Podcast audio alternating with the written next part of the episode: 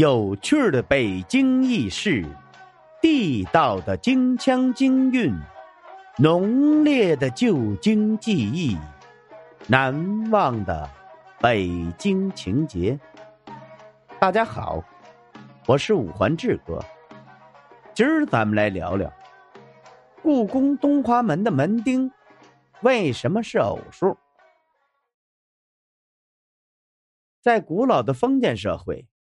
这衣食住行啊，都讲究等级差别。这尤其是在等级森严这个皇宫之内呀，连一个小小的门钉儿啊，都很有讲究。要说门钉儿，本来是一个不怎么重要的结构件儿，为什么会说它也能体现出等级森严呢？只因它处于一座皇城当中。比较重要的位置，所以呀，兼具了炫耀权势的功能。在明清时期，已经制定了门钉数目的相关制度。您比如，按照清代制度，皇家宫苑的宫门必须是朱飞金钉纵横各九，因为九为阳数，又是数字之极。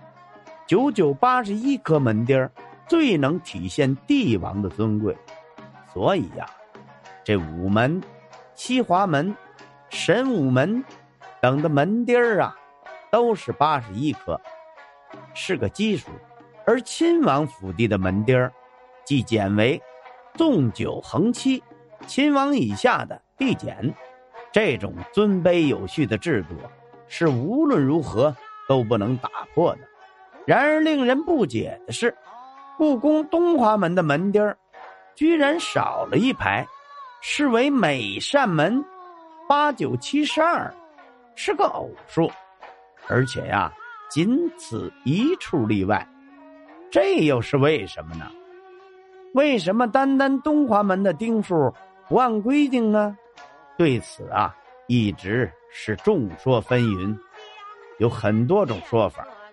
这一个说法呢，就说呀，东华门的门钉啊，本就与别处门的这个门钉不同，尺寸稍大些，由此推断，说当年呐，肯定是有一批的门钉给做大了，而在东华门上，如果仍然排成九排，就会显得非常的挤，不好看，所以呀，就去掉了一排。其实这种说法。是根本站不住脚的，在等级森严的封建社会，尤其是在皇宫大内，门钉的数目，既代表着等级的尊卑。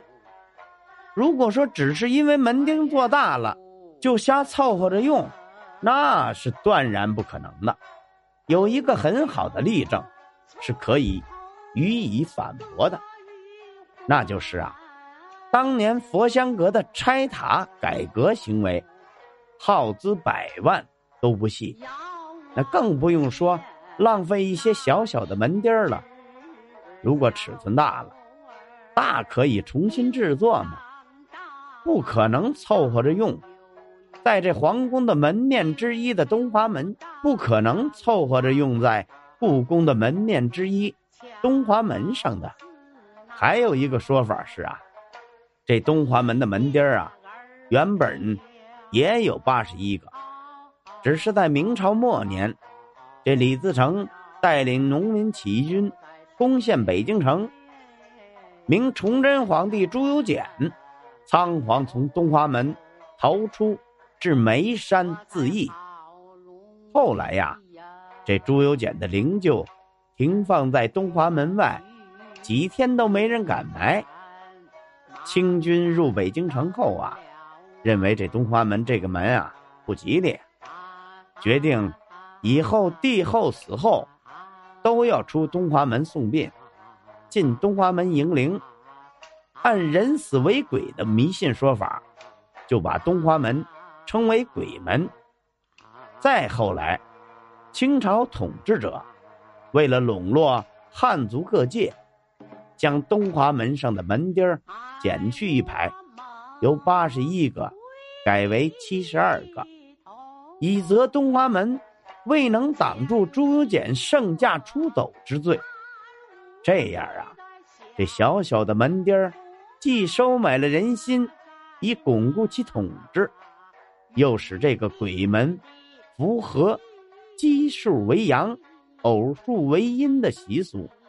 所以呀，从此以后，这东华门的门钉儿啊，就只有七十二个了，为偶数。针对这一说法，也有人予以反对，说呀，这史料中也有这样的记载，即也有从西华门抬出来灵柩的情况，并且呀，有时候这皇帝外出巡幸，也走东华门。所以，不能认为东华门只办丧事这很多人不禁要问了：这个说法不对呀，那个说法不对呀，到底真正的原因是什么呢？难道真是个未解之谜？其实啊，这整个故宫的建造啊，都是十分讲究风水之说的。从其所选的黄红亮色调来看。就说明了故宫设计的用心讲究，在阴阳五行学说中，东西南北中为五方，其中啊，东属木，西属金，南属火，北属水，中属土，而它们相互间相生相克呀。而在故宫东西南北中。五个方位系统当中，处于南北轴线上的是火生土、土克水的关系，即外生内、内生外，这样啊，生进克出为极宅；而处于东西轴线上呢，是木克土、土生金的关系，即外克内、内生外，这样啊。克进生出，则为凶宅；而凶相中，由于木克土为甚，为了逢凶化吉，这古代的皇宫设计者便将阴阳五行相生相克的原理运用到了工程当中，将东华门的门钉数改变了，由纵九横九改变为纵八横九。其门钉的数目也从八十一个变为了七十二个，既把木化为阴木，偶数为阴呐，因为木能克土，然后阴木未必能克阳土，而横行还是九路，又不失皇家的这个尊贵呀。古代足智多谋的设计师就这样。做到了逢凶化吉呀！从外在上看，与故宫的其他门相比，东华门的与众不同似乎很不协调。然而从文化底蕴上来看，又有着其合理的存在理由。其门钉的纵九横八之术，正是逢凶化吉之举呀！体现了我国古人在皇宫设计。建造过程当中，对美好事物的向往和追求。好了，今儿咱们关于故宫东华门的门钉儿为何是偶数，咱们就聊到这儿。